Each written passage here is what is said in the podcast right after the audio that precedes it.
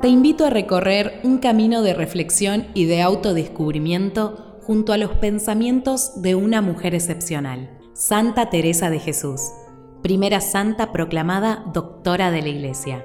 Te invito a redescubrir cada día que el amor de Dios no tiene límites. Es un gran fuego que se expande imposible de ocultar. Te invito a que seamos perseverantes, incluso en medio de la sequedad, de las dificultades personales o de las necesidades apremiantes que nos reclaman. Santa Teresa de Jesús nos habla de una vida espiritual mucho más elevada y profunda que la que nos ofrece el mundo en estos tiempos.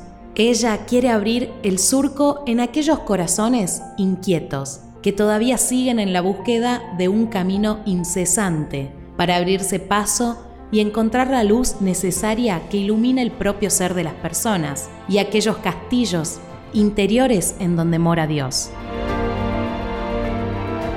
Teresa nació en Ávila el 28 de marzo de 1515.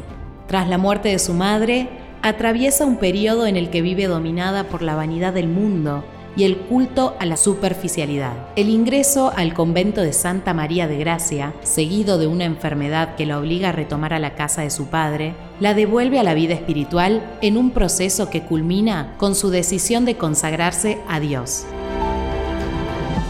En 1535 ingresa en el convento de la Encarnación de Ávila, donde permanece 27 años. El desgarro que le había producido la salida del hogar se le torna pronto en experiencia de un gozo que nunca la abandonaría. En 1562 inaugura su primera fundación, el convento San José. Es el fruto de su experiencia mística, la palabra más vigorosa de la presencia de Dios en su vida. Motivada por la necesidad de vivir en la luz, anclada en la verdad, Teresa comienza a escribir. Nombrada priora de San José en 1563, se descalza. Continúa las fundaciones en diversos lugares de España y también la redacción de sus nuevas obras. Teresa fallece en Alba de Tornes el 4 de octubre de 1582. Pablo VI la proclama beata en 1614 y en 1622 es canonizada por Gregorio XV. En 1971, Pablo VI la nombra doctora de la Iglesia.